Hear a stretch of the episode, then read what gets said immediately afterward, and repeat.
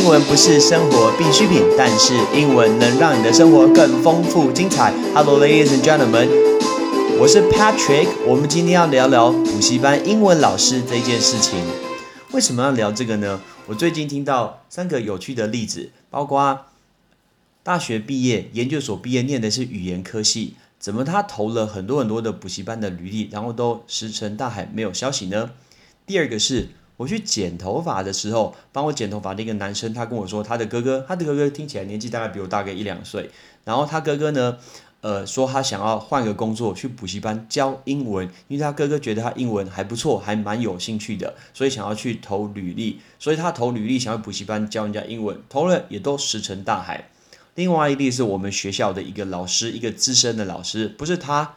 是他的儿子，他的儿子应该英文蛮好的，听说多一可以考个这个九百分以上。他说儿子也想要去补习班教英文，然后那老师超级客气的问我超多问题，来问我，那我也很热心分享，跟他很多该注意的事情啊，然后提醒他超级超级多，然后回去跟他儿子讲，他儿子从来没有来找过我，从来没有来跟我说谢谢。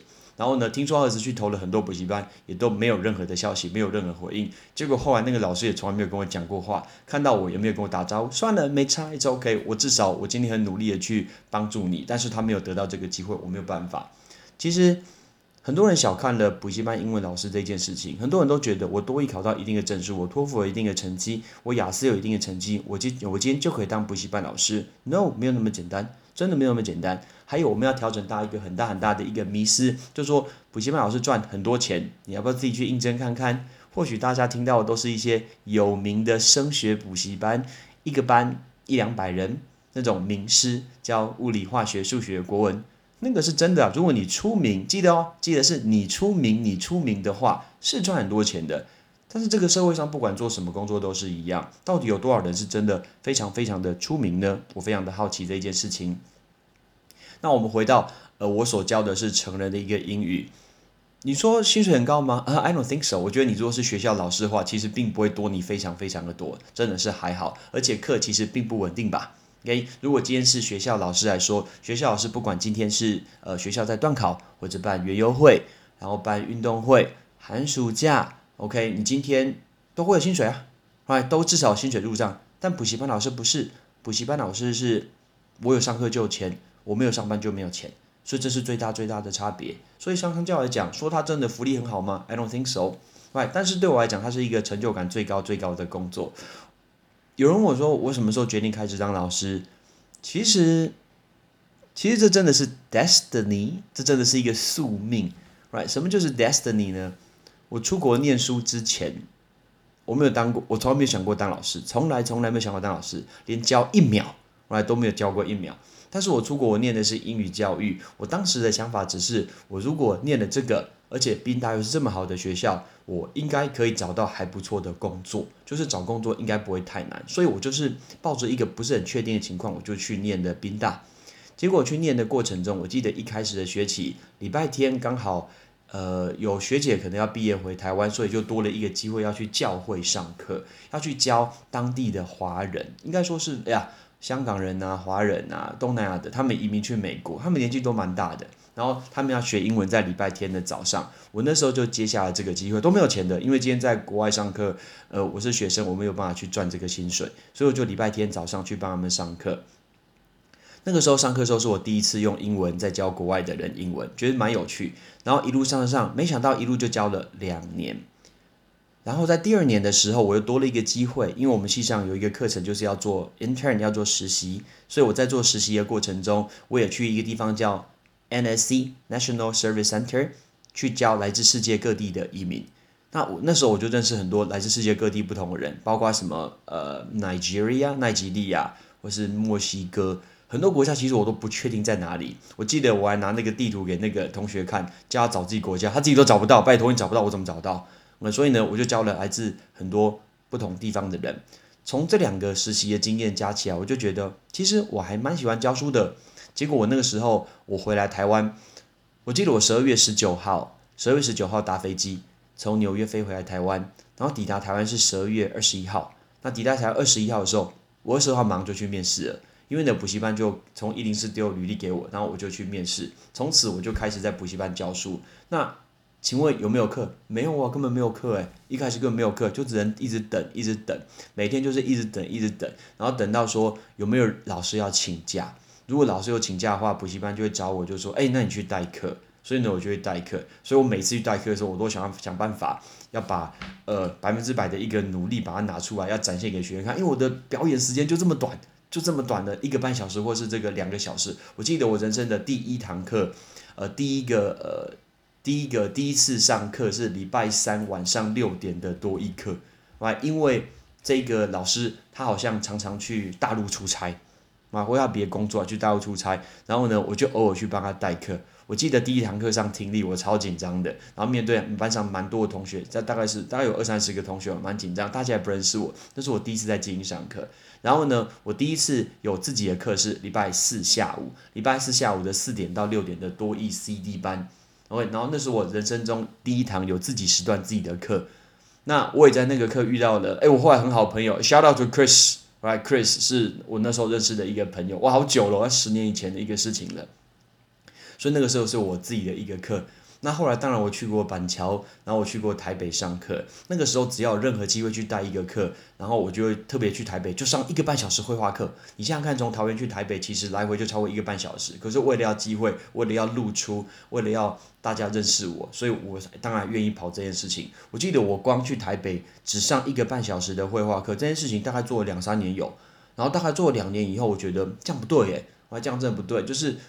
如果只上一个半小时绘画，有点可惜啊，有一点点可惜，所以我就主动跟我的主管要求说，那是礼拜五晚上的课，我就跟我的主管要求，呃，我那时候只有上六点半到八点的一个绘画，我就主动跟他们提出要求，我想要多上一个八点到十点的多艺，OK，但是呢，他们那时候衡量了一下子，他们衡量的概念是礼拜五晚上的课都很难开成，因为礼拜五晚上就是大家准备放假，所以其实开什么课人都很少，哎，怎么开人都很少。但是我就主动提出要求说，你给我三个月时间，或者你给我三个月时间，OK，你就试一轮就好。如果这一轮我的分我的学生人数没有拉起来，你就把我班关掉。我主动要求这件事情，所以呢，他们就开给我。结果没想到我那时候开，我开了八点到十点的课以后，结果没想到我成为整个等等于说所有每天的时段最多最多的人。我记得班上六十个人，六十个人都是满满班。所以那个是我蛮有成就感一件事情，所以我一直很怀念板桥这个地方，不然我人生中从来没有去过板桥。然后在板桥上课的时候，在八点到十点的那个时候的，呃多一课，还有之前的绘画课，我也认识很多后来不错的朋友啊，包括啊，shout out to Julie，OK，然后 shout out to 小兰，OK，呃。所以其实都是那个时候，shout out to Bella，我也 shout out to 呃黄霞霞。所以其实他们都是我那时候认识的一个朋友，是很不错的一个朋友。所以我那时候到处奔波，就到处去上课，白天去大学上课，晚上再去补习班上课，其实都是慢慢累积下来，一个时段要把它卡住，非常非常的不容易。然后我那时候大概教了几年以后，我觉得当老师好像应该可以做一些别的事情，所以有一个因缘机会，我就去自己创业，就开了一个公司。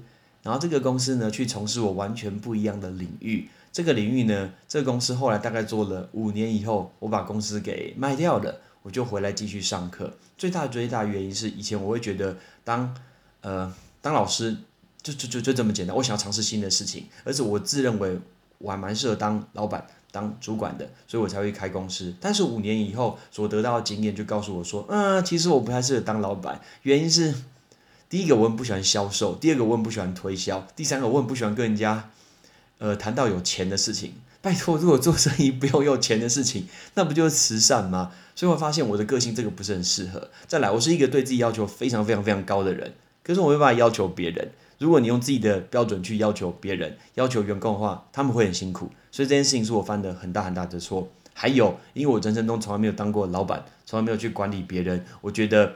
当个好朋友，大家是 partner partner 是 m a g i 是很重要的，大家可以做得更好，但是完全是错误了。我相信老板，不管是主管或是老板，跟你的员工还是会有不一样的一些一些观点跟立场去看事情。所以呢，在这五年内，我觉得得到了蛮蛮多的，学到蛮多的。说是教训嘛，以前我会觉得是教训，但现在会觉得是一个一个收获。所以我记得那个时候在工呃去创业的时候，我把我所有的课基本上放掉了三分之二，我只留下三分之一的课程来补习班上课，然后再把公司卖掉以后，我又想办法把所有的课都接回来。那我就非常非常珍惜可以上课的时间，因为老师教学生的过程其实是很单纯，还非常单纯。我们没有什么，我们要卖你什么东西？OK，我想办法把我知道的东西，把我准备好东西，把它交给同学。所以说我当补习班老师的一个初衷，我很享受这件事情。虽然压力真的很大，很多人不要觉得说当补习班老师就是一个很简单的事情。你要看一下你的人数，你要看一下学生支不支持你，到底吃不吃你这一套。然后你所准备的东西，呃，哦，还有一个，很多人说补习班要准备笑话，我我我不讲笑话的，我不讲笑话的。我觉得那种专门去准备的笑话是讲给国高中生听的，因为他们需要这一这一点被抓住。但是。除了笑话之外，有没有什么更多可以去吸引同学，展现出你所懂的东西？这件事情是蛮重要的。所以很多的补习班英文老师会有些误解啦，因为呃很好做啊，然后门槛低啊，那个英文英文只要不错就可以啊，这些其实都错的。OK，那也有人说我是不是一定要念国外的学历，或者是要念英文科系？I don't think so，我我我不觉得。其实我认识很多老师，他也没有出国念研究所。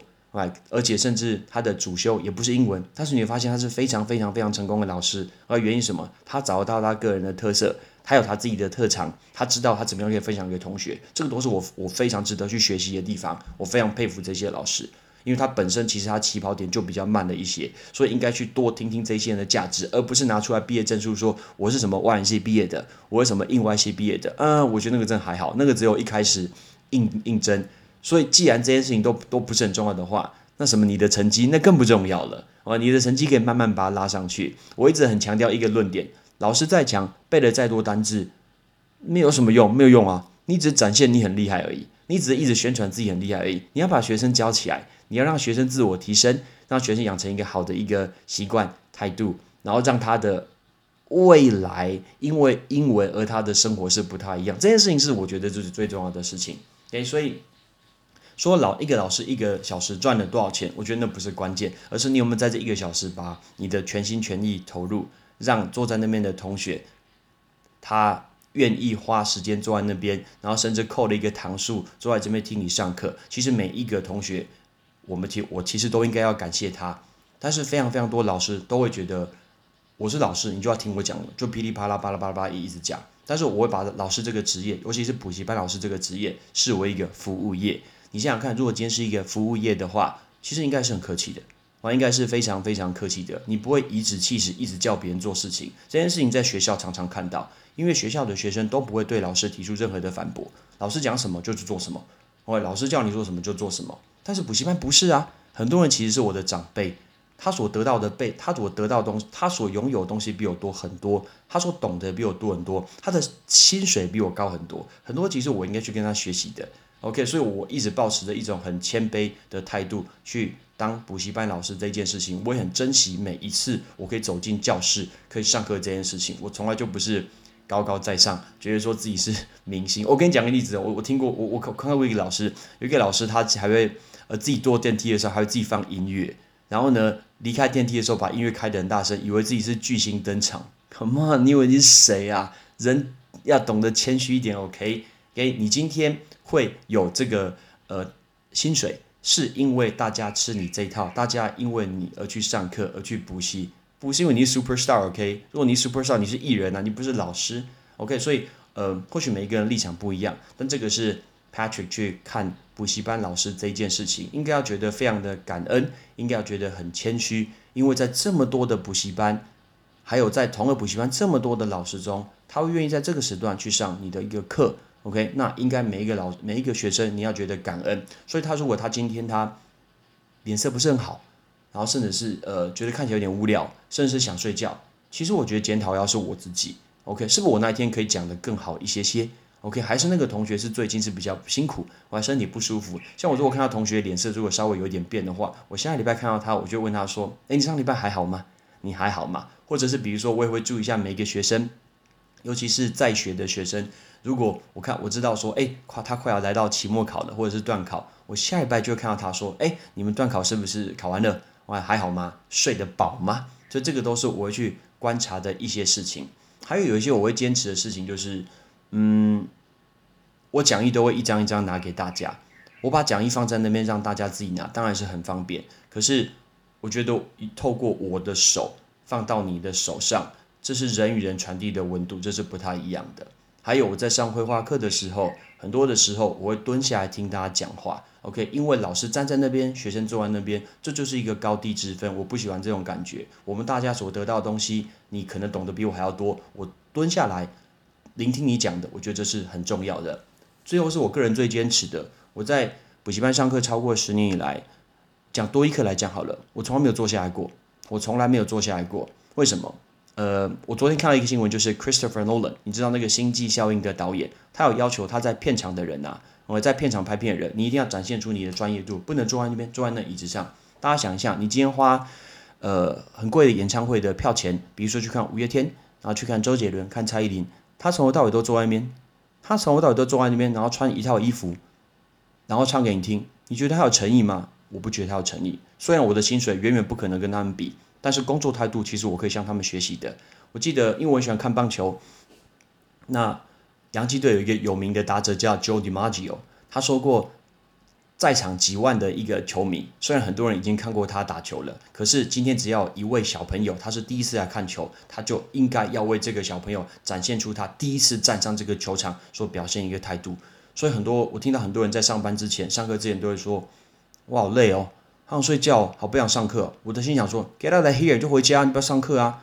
我想说，如果你今天当初在面试你第一堂课的时候，你会说这句话吗？我不觉得你会说这句话吧。那人不要在一个工作上做久了，然后就喜欢有这种惰性。大家都会有这种惰性，但是你要珍惜你所拥有的每一个机会。